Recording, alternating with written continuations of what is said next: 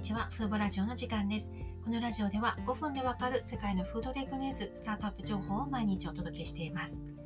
今回ご紹介するのは、温室効果ガスの排出と海洋プラスチック問題を同時に解決する技術、商品を開発したアメリカのニューライトテクノロジーという会社です。この会社はですね、微生物を使って温室効果ガスを分解される、分解できるプラスチックに変えているんですね。で、最近のニュースでこの会社が作る分解されるプラスチックが有名なバーガー店のシェイクシャックに導入されたというニュースを聞きました。この会社の創業者のマークさんという方は大気中に放出される二酸化炭素を何か役に立つものに変えられないかという問いを持っていたそうなんですね。そこで自然界では微生物が温室効果ガスを日常的に物質に変換しているということにヒントを得ました。海の中では日常的に微生物がメタンや二酸化炭素を餌として摂取して PHB というプラスチックに変換しているんですね。PHB は微生物が飢餓に上に備えて筋体内、体内に生産、蓄積するもので環境の中で自然に分解されるプラスチックです。マークさんはこのプロセスを海ではなくて陸でできないかと考え研究を10年間続けました。そしてついに微生物が行うプロセスを陸で再現することに成功しました。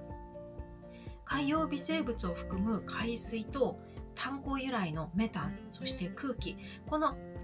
これらを混合して微生物の中に物質を作り出したんですね。この物質がニュニューライトテクノロジーの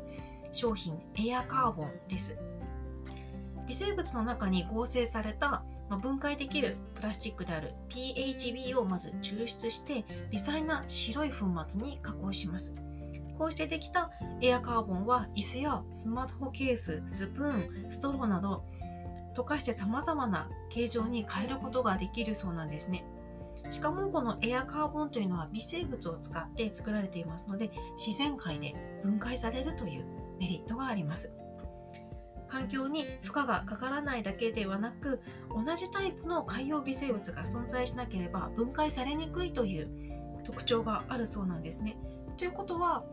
あの何度も使えて、まあ、洗浄はできますし何度も使えるただ海にこう戻さなければ分解されないというメリットがあるんですね。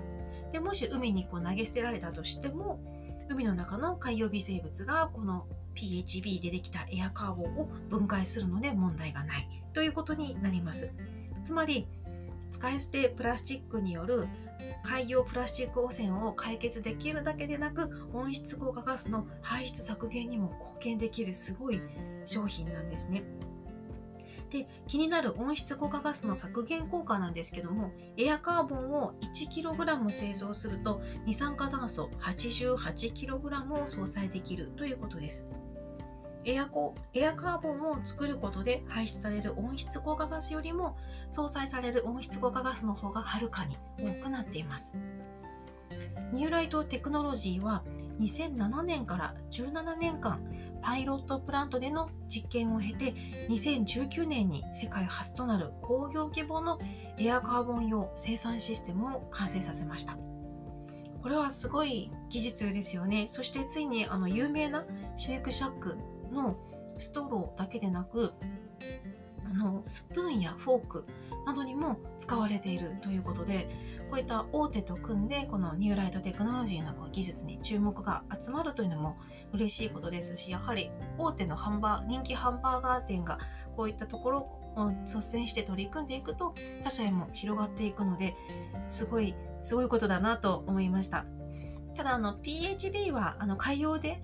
海の中で分解されるとされているんですがあのドイツのバイロライバイロイト大学が行った研究では PHB を海水に1年間浸したところ分解率は8%未満だったという結果も出ているので実際はどうなのかなとは思っています。ただこの実験では期間が1年間と限定されているのでもしかしたら長期的に見ていけば5年10年と例えばもう完全になくなるかもしれません。ニューライトテクノロジーのホームページにあるグラフを見る限りでは海中で長期間にわたって分解されていくのが読み取れました。なんかストローやスプーンとして商品ができるだけでなくサングラスや財布などに使う革としても使用されている。ちょっとここの辺りは一度深掘りして記事にしてみたいなと思う商品化ですよね。あのメタン。炭鉱由来のメタンや海洋微生物からプラスチックを作ってそれが革になるレーザーになるっていうのはどういうことなのかちょっとわからないですけどいろいろな商品化を行っているようです。そして FDA に食品接触物質としても承認されているということです。今回はカリフォルニアで登場した海の海にいる微生物を活用して分解されるプラスチックを開発したニューライトテクノロジーという会社をご紹介しました。今回も最後まで聞いていただきありがとうございましたではまた次回のラジオでお会いしましょう。さようなら。